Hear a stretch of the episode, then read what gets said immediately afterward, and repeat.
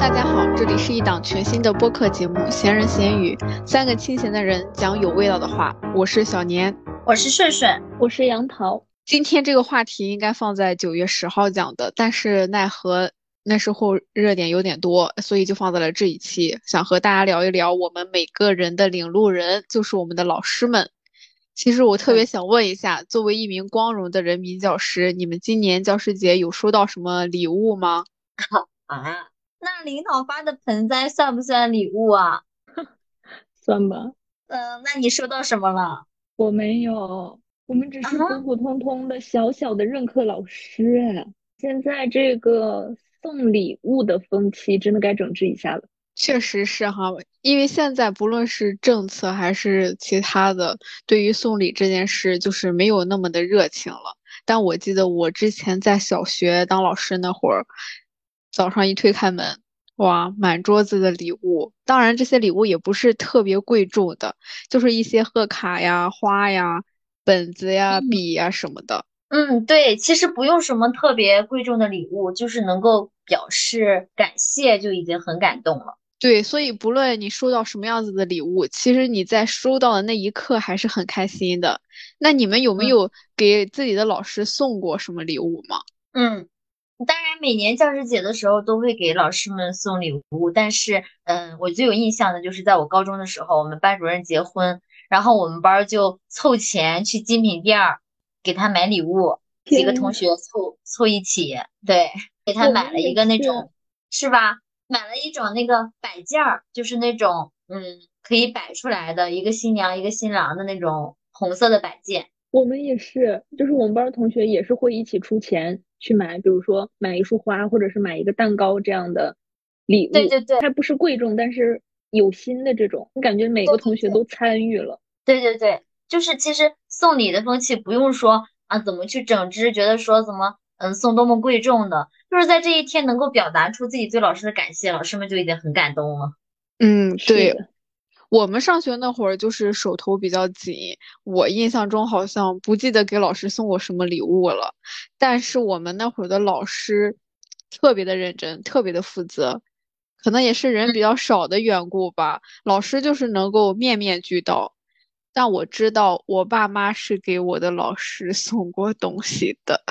啊，就是我们说的是这种学生送的礼物，但是家长送的礼物的话，那我前两天我还听到我室友跟我说过一个事儿，说他高中班主任把他爸叫去，然后就明着说让送礼，然后送完礼之后就不找他事儿了。嗯嗯，也太光明正大了吧？对，而且就是他是那种比较老实的，觉得比较慢。然后送完礼之后，他班主任也不找他事儿了。然后还有那种就比较调皮的，送完礼之后，他班主任可能就是，嗯，也不怎么管，就那种。嗯，唉，我就听说过一次我妈送礼，就是我刚上高中的时候，那个时候我们语文班语文老师，我们班主任是个女女老师啊，她生病住院了，然后我妈就拿着东西去看她，因为她是腿上的病。所以，就算她以后出院了，也没办法，就是每天爬楼梯去监督我们。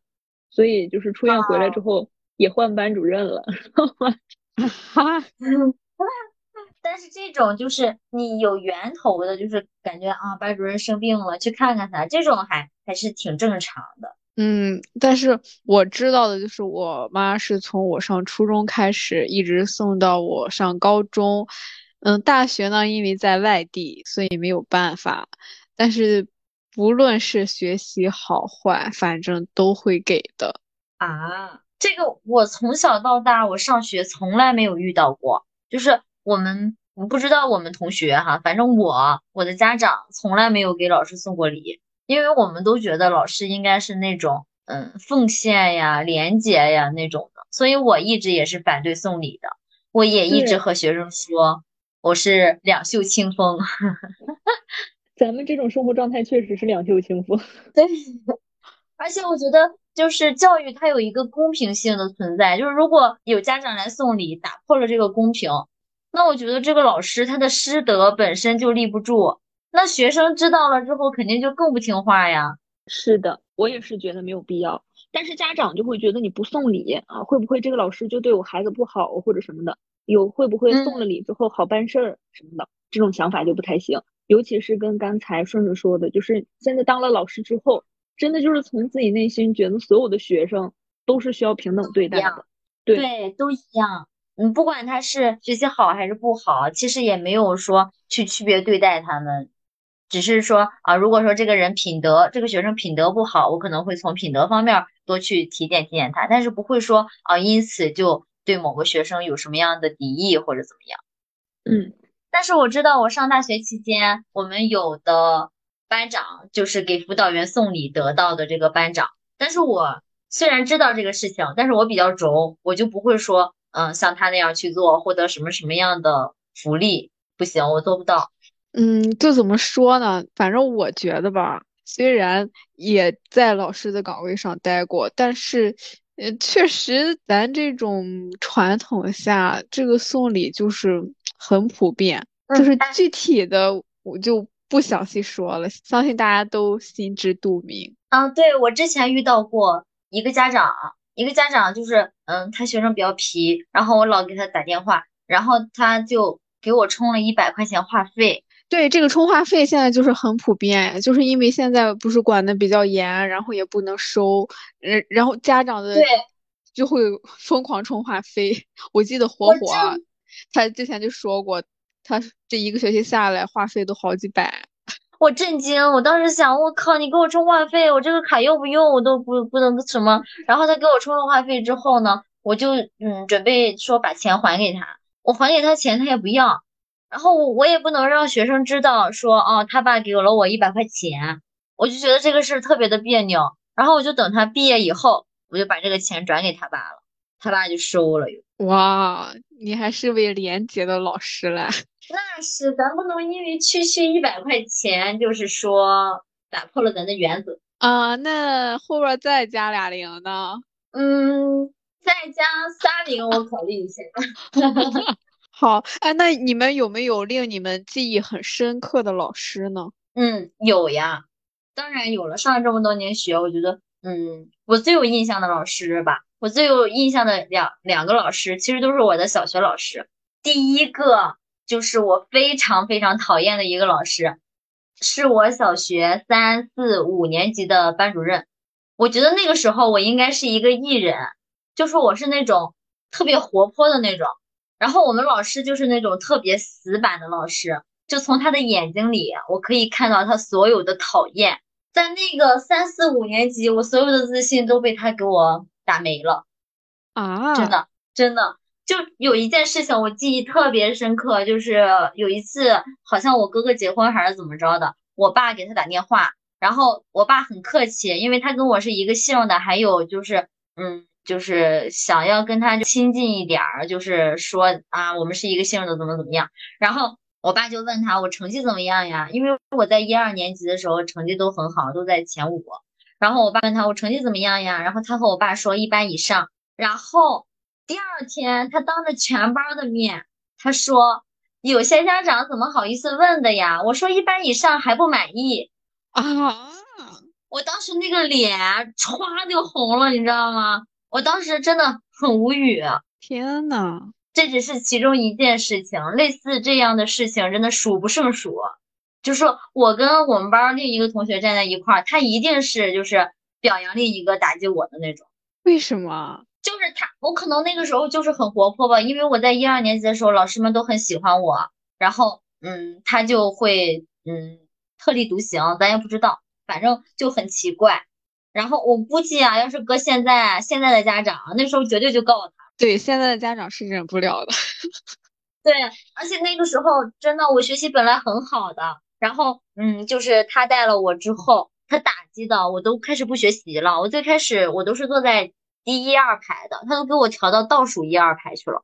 啊，嗯，但你们不是按高矮个那个安排吗？我们一直是按高矮个。你就看我这个身高吧。那他又把你放到倒数第二。对呀，我都很无语。就是啊，反正那时候我也不学习了，也无所谓了。但是在我六年级的时候呢，我们就分了班儿。我们分了班儿之后换了班主任，那个班主任就是，嗯，他是那种盛传他都非常凶的，所有人都会觉得他很凶，看上去就很严厉的那种。但是你进了他的班儿之后，你就会发现，哇，真好呀！就是他所有的严厉都是有条条框框的，你只要别违反了那个条条框框，就会非常的舒适。我觉得就是有点儿素质教育的那种感觉。他特别喜欢表扬别人，然后他他也经常给大家设计一个什么样的奖项让大家去得，比如说写字好的也有奖。读书好的也有奖，作文好的也有奖，就是这种的，那还挺好的。嗯，就是每个同学都非常的平等，就是可以在学中玩，可以在玩中学，就是那种，就感觉在他的班里非常的游刃有余。你你总有一点自己的优点，总有自己的好好的地方，那很难得呀。嗯，然后我们班的成绩就是都非常的好，然后个人成绩也都稳步上升，而且后来我有转学去威海，那个时候他还不想让我转。但是那个时候，那个时候转学去那个地方，它叫戒毒啊啊啊！然后我在我在威海的家那个周围的学校都戒毒，嗯，满了，他就不收戒毒生了。然后我就又回去了。回去之后，他就给我配了一个班长同桌，没有任何的歧视，就说啊什么啊，你都转出去了，你又转回来，没有这种。这要是三四五年级那个班主任，肯定就这样想，但他就没有，他就给我还配了一个特别好的同桌，反正我们都很好。后来我回去。回学校去过，就是他现在发展的也很好，他现在应该算是就是那种，嗯，三把手吧，应该算是。哦，那杨桃呢？我也是超级喜欢我的一个小学老师，是我在东北时候的一个语文老师，主要是他特别喜欢我。哦，最喜欢，互相喜欢，不像我这个被讨厌，互相讨厌。对，就是很奇怪这个东西。是那个当时她怀孕了，然后就天天盯着我，给我吓得我以为我犯啥错了，她重点关注我。后来我妈咨询了之后，她说是因为听别人说怀孕的时候一直看自己喜欢的人，生下来的孩子就会像。很无语。后来，但是后来我就转学了，我也不知道他那孩子到底像不像。行 行行，我们也没见过，我们也不知道哈。无痛当妈，真不错。那小年呢？我想说的就是我初中班主任，他是一位非常非常非常优秀的数学老师。我是从小数学就不好，但是我班主任他讲的每一道题我都能听懂，一点都不夸张。最后一道大题，第二问永远都写得出来，就没有不会那一说。哇，一百二！对呀，我当时中考也是。哇！但是我离开他，我离开他就不行了。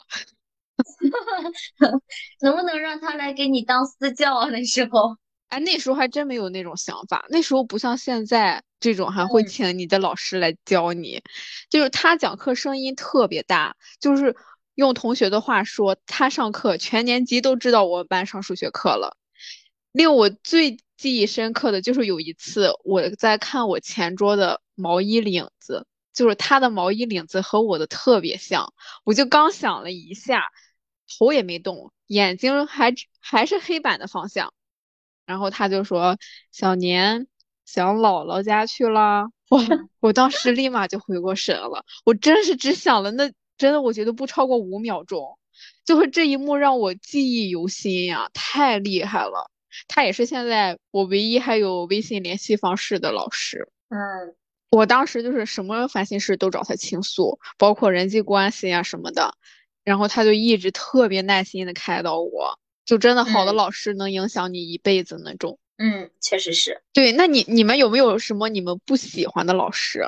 我没有什么具体的不喜欢的，因为我觉得大家可能在上学的这段时间都会有几个不喜欢的老师吧。就是不是说这个老师不好，我觉得更多的可能是，嗯，上学的时候老师管得严，然后年纪又小，就觉得他很讨厌。但是现在想想，包括现在当了老师，真的就变成了当时自己讨厌的那种人，就上课就说教他们，让他们努力，让他们好好学习，以后有个好的未来之类的。你还真挺佛系的哈，你竟然没有讨厌的，他可能忘了。对，这里我就要。严重说明一下，我最不喜欢的一位老师就是我的高中班主任，他是我人生唯一一次被叫家长的老师，我讨厌他到了极致极点。OK，讲述你的故事。高二文理分班嘛，我是被分到他们班的，因为就是我所有的朋友都在以前的班级，然后我学文分去了他们班，当天就很伤心，哭了。结果他就直接开班会说啊，什么高中是不需要朋友的啊，有些人应该注意一下，别整天跟林黛玉一样。全班同学都在知道说我，我当时就特别的无语。后来下课，我们班同学就过来跟我说，他当时走到我跟前的时候，就用眼睛斜着看我，那种白了一眼，你们能想象吧？当然能了，我三四五年级都是被这样白过来的。反正从那之后，那是第一天，就注定了我和这位老师的不平凡之路。我到最后就是连毕业照，我到现在都没有我们班的毕业照。当时交了很多钱，因为是我们是三十多个班印成了一本相册，嗯，然后我没有去拿，因为是要去他家里拿，当时就我就不想去他家，我不想再跟他接触，嗯，姐就是不要那一百块钱了，送给他了，可以的。然后他是教历史的，嗯，他是我们历史组组长。但是我历史连我们班的平均分都到不了，就我历史超级不好。嗯，反正就是你讨厌这个老师，你真的就会也讨厌这门课。嗯，然后我们学校当时的那些教师，虽然我们是重点高中，但是其实那些老教师门槛就很低，没有现在这么高。我们这位班主任他当时说他是考了三次还是五次才考进来，考上了大学。学的历史啊，反正就是，嗯，非常的拉胯，我觉得。还有一位我们的地理老师，但这里我只是插一个话题啊，我不是说我讨厌他，就是我们这位地理老师呢，他应该是我们学校为数不多的是专科毕业的，然后他就不会讲呀，他每一次我们遇到他难题的时候问他，他就说，嗯，挺那个地理课代表上来给大家讲一下，然后地理课代表讲不明白，他就说。啊，你们先等一下，我回办公室和其他老师讨论一下，然后下节课再来给我们讲。嗯，因为那时候老教师他就是门槛比较低吧。嗯，but 我弟因为跟我是一个高中校友，就是等我弟上高中的时候，我们的这些老师已经全部成了学科带头人，对，嗯，都非常的 优秀。我就说啊，他，你知道他当时教我们，然后我弟我弟就说，你知道他现在多么厉害呀？他是我们这个学科组的组长带头人，只教高三，怎么怎么样？我当时就啊，可能是我们比较脆弱了，那可能就是他可能这种教育方式只适合教高三啊，那可能吧。嗯，你像比如说，如果一个学生他刚上高一，然后他非常想家，非常难过，他上来夸骂一顿，这学生不得自闭了？嗯，反正我当时应该是自闭了。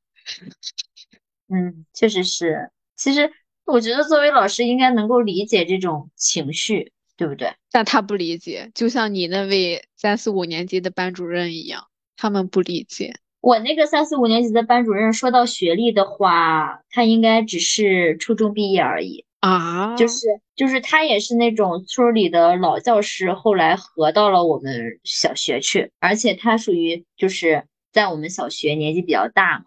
然后，但是他是从乡村转过去的，他的工资还蛮高的。他给我们上课的时候口吐白沫，说普通话也说不了，说土话。我们一二年级那个语文老师。就是普通话特别好，他还会给嗯别人就是录磁带，录那种课文磁带的那种，嗯，然后到他给我们上语文课，他就开始用他的土话给我们讲课文。但是以前 嗯村里面的老师其实很多都不会说普通话，确实。对他教语文，哎，他说土话，然后嗯他也是把我们班教到全校都出名了吧。就是那种程度，就是全学校一提到五年级二班，没有任何一个老师敢接的那种程度。反正我就是觉得，他也可能不止影响了我，应该也影响了我们班的大部分同学吧。不然的话，不可能说整个班都到了一个全学校老师都不敢接的程度吧。而且我觉得，一个好的老师真的能够影响一个人的一生。我觉得和我现在变 I 人有很大的关系吧。啊，虽然性格没有好坏之分。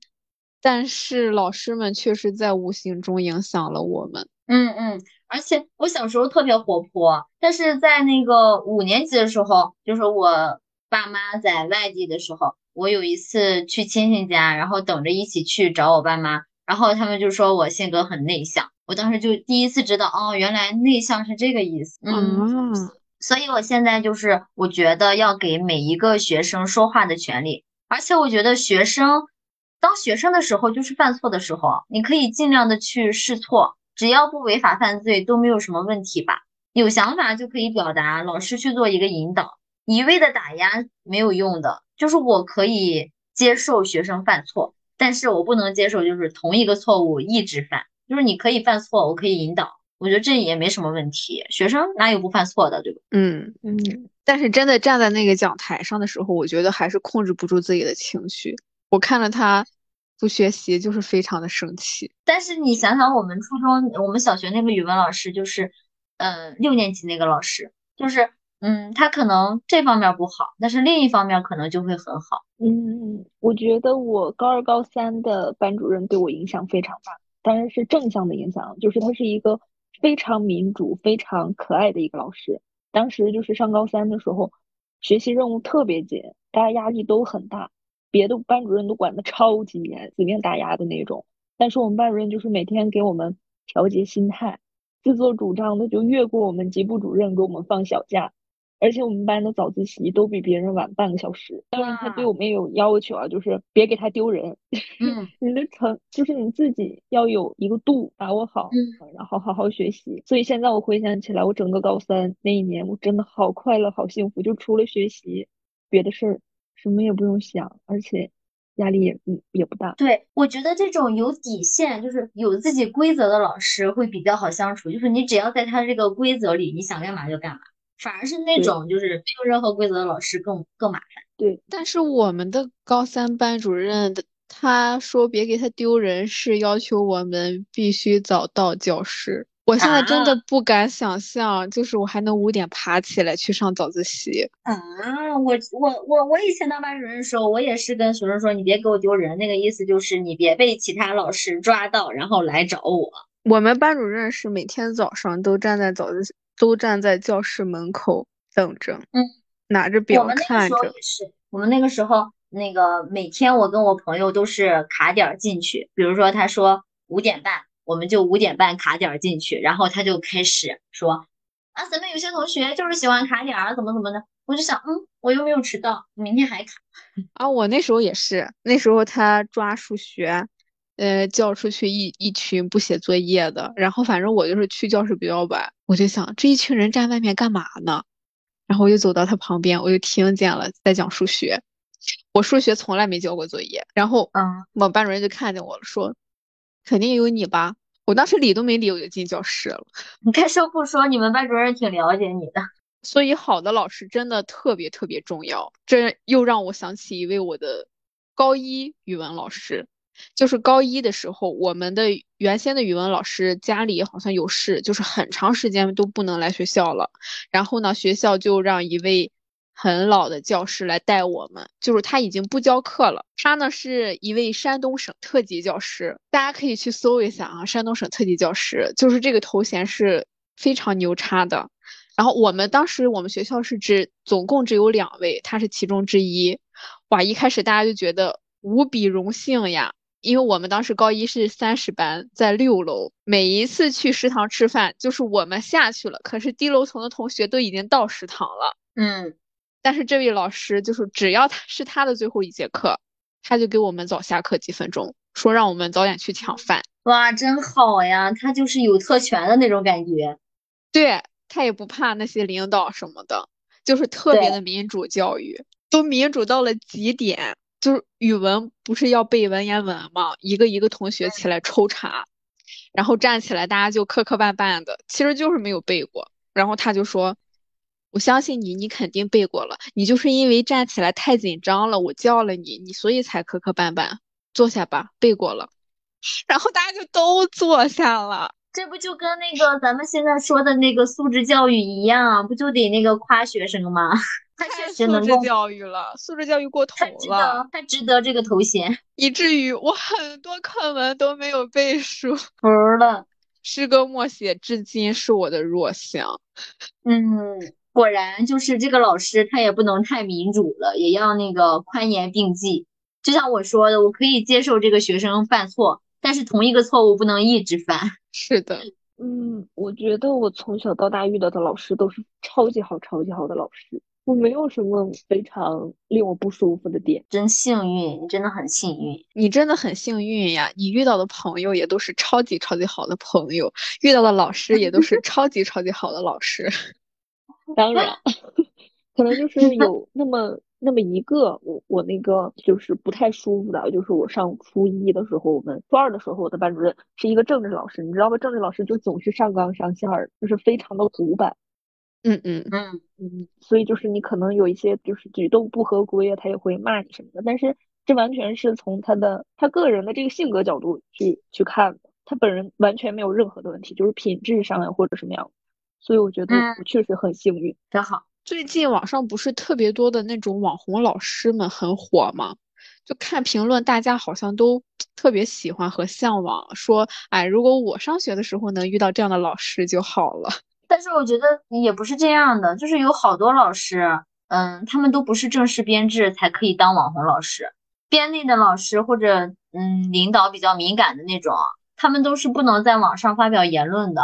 就是现在有好多舆论都让老师越来越不敢管学生了。嗯，那也确实是我今天还刷到一个，就是说一个女老师，她嗯当时在学校拍了一个视频，说这个窗没有窗帘，然后坐在最墙边上的同学看黑板反光很严重，然后这个视频发到嗯网上就火了，但是他被学校领导挨个谈话。对呀，就是哦你看这个事儿，他跟老师有什么关系呢？就是不让发出去。嗯就是现在一面儿一面儿，一边家长说着啊，想让老师好好的管管学生，然后严加看管之类的，结果一边学生管严了，老师管严了，然后学生回家又抱怨，老师又反过来找，那怎么对我们孩子要求这么严格，怎么怎么样？对对对对，很奇怪而。且，嗯，而且说到这个网红老师，就是之前潍坊有一个老师，他也是教高中的，之前好像也教高三来着，就是能力很强。她老公是网红，她老公为什么火？就是因为她老公之前天天接高三老师下班儿，就是然后就拍火了。就是他火了之后呢，嗯嗯，就是接他下班嘛，他不是教高三嘛，下班比较晚，经常值班什么。然后呢，他火了之后呢，他就经常会分享一些，他也在考研嘛，他嗯的考研用书呀，他的学习方法什么的，网友就开始说他，说他当网红了，不务正业，让学生给他点赞什么的。然后领导就不让他干了。然后最开始只是他自己不露脸了，但是还可以分享一些书啊什么的。然后后来就直接领导不让干了之后，她老公的视频里她都不能露脸了。啊，就是，嗯，大家好像管错方向了吧？对呀，就是她虽然是一个高三老师，那她也并没有影响到自己的教学工作，而且她让学生帮她点赞这个事情，我觉得有待考究吧。她网红，她她老公的粉丝这么多，需要她学生给她点赞吗？对呀，其实，嗯，咱那会儿在学校跟学生的距离也很近啊，就有时候也会，就是那种不是要求，就是开玩笑啊，你帮我砍一刀呀。对对对，还有就是之前不是特别火的一个，就是说那个，嗯，学老师让学生帮忙拿外卖，家长不乐意了。哦，对对对，但是我想说，学生应该都帮咱拿过吧？对呀，而且我觉得我们，嗯，老师平时做了这么多事情，然后让他帮忙拿个外卖也没有什么吧，而且这本身也是在锻炼他呀。就是当然也不能这么说，但是他确实是微不足道的小事儿。如果你这个学生有什么问题需要老师帮忙的话，当然我也会出手，对吧？都是双向的，对呀，对呀，这个是老师跟学生之间的感情，家长介入的过于多了。确实。所以我觉得，我希望现在的教师的生存环境能够宽松一点。我有时候觉得，嗯，当老师就是在行善呀。作为老师，谁会希望自己的学生不好呢？老师的工作成果并不展现在老师自己身上，而是展现在我这个学生他有没有变得更好身上。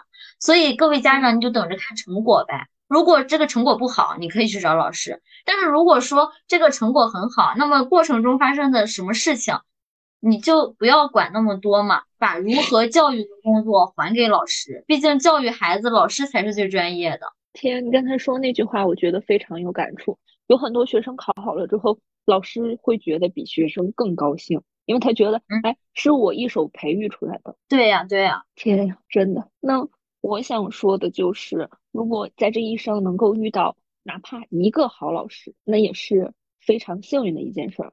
我们都是被老师的那一种春风化雨的桃李。那现在轮到我拿到这样的角色卡，有幸站在了讲台上，我也希望我能变成我的学生们。在以后的过程当中，在以后的人生当中，想起来觉得是一个非常好的老师。嗯嗯，所以一位好老师真的特别的重要。那这一期我们讲了很多有关老师的内容。如果大家有什么想和我们互动的，欢迎留言，也欢迎大家微信公众号搜索“闲人闲语”，加入我们的听友群，找到我们哟。那下期见吧，拜拜，拜拜。